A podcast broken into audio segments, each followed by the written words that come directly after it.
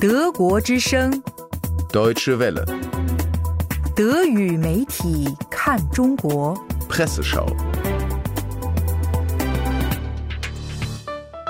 德国驻华大使科穆贤日前在接受媒体采访时提到，2016年德中两国政府达成的有关建立网络安全磋商机制的问题。他批评中国缺少对话诚意，导致该机制至今未能得以建立。对此，中国外交部发言人华春莹于周三做出了强硬的反驳。法兰克福汇报周四发表的一篇文章注意到，这位经常呼吁建设性对话、呼吁和谐与和平的女发言人，却对德国大使提出了激烈的批评。她指责科穆贤的一些看法不符合事实，甚至颠倒黑白，并表示希望德国驻华使馆和有关人士不说不专业和不负责任的话。多做有利于中德关系发展和促进双方互利合作的事。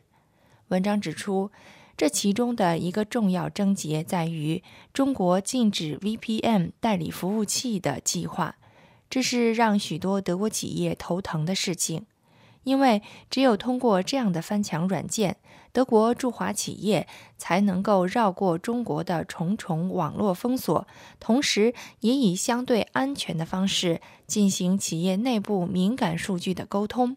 而华春莹的批评论据是。中方曾多次邀请德方派团来华进行磋商，但是德方迟迟不派。现在反过来指责中方缺乏对话诚意，这是毫无道理的。在网络安全领域，德国其实非常迫切的需要对话。文章作者指出，两周前德国宪法保护局公开发出的指责就是一个例证。该机构认为，最近一段时间，中国黑客在德国进行的数字攻击行动有所加强。这些行动中包括中国情报机构试图利用职场社交平台领英对德国议会、各部和其他行政机构进行渗透。而在2016年6月的政府磋商中，北京和柏林一致声明，避免恶意黑客行动，既不从事也不支持利用数字攻击来侵犯对方的知识产权、贸易和商业机密，从而为本国企业和商业机构谋取竞争优势的行为。而尤其这一段内容，主要是由德国方面所倡议的。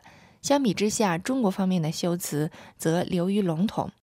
不过，尽管上述共同声明中德中双方有点各说各话，但是法兰克福汇报记者指出，中国外交部发言人这么直接地指责德国大使本人，从外交惯例来看是相当罕见的。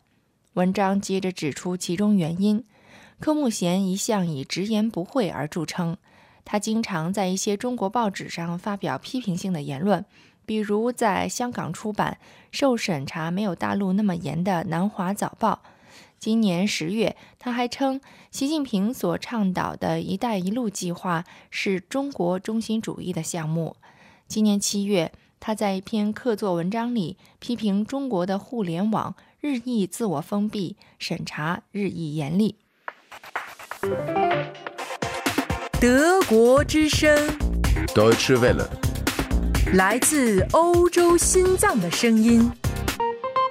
商报周四发表的文章则关注了吉利入股沃尔沃卡车的投资计划。二零一零年，这家中国私营汽车企业从福特公司手中收购了沃尔沃汽车，也就是沃尔沃品牌的轿车部分。而时隔七年，和沃尔沃轿车原本已经分家近二十年的沃尔沃卡车公司，也和吉利携手。周三，吉利宣布将从欧洲投资商 Civian 资本手中购买其持有的沃尔沃集团股权。记者总结了瑞典老牌汽车制造商在被中国人收购之后的发展。沃尔沃汽车重新步入盈利轨道。新推出的车型，不管在欧洲还是在中国，都越来越受欢迎。而中国母公司还为沃尔沃制定了新的电动驱动发展战略。从2019年开始，沃尔沃将推出电力驱动的车型，混合驱动和纯电动的都有。那么，这家中国汽车巨头为何又对沃尔沃卡车公司产生了兴趣呢？文章分析到，卡车领域对于吉利来说还是一个新领域。不过，包括瑞典商业银行分析师在内的专家都认为，中国人通过收购沃尔沃汽车，已经证明了他们快速学习的能力。目前，他们已经积累了足够的经验，可以指挥一家西方康采恩。不少业界人士也认为，对于沃尔沃集团来说，吉利入股沃尔沃卡车是一件好事。而从另一个角度来看，沃尔沃卡车也有着不错的发展前景。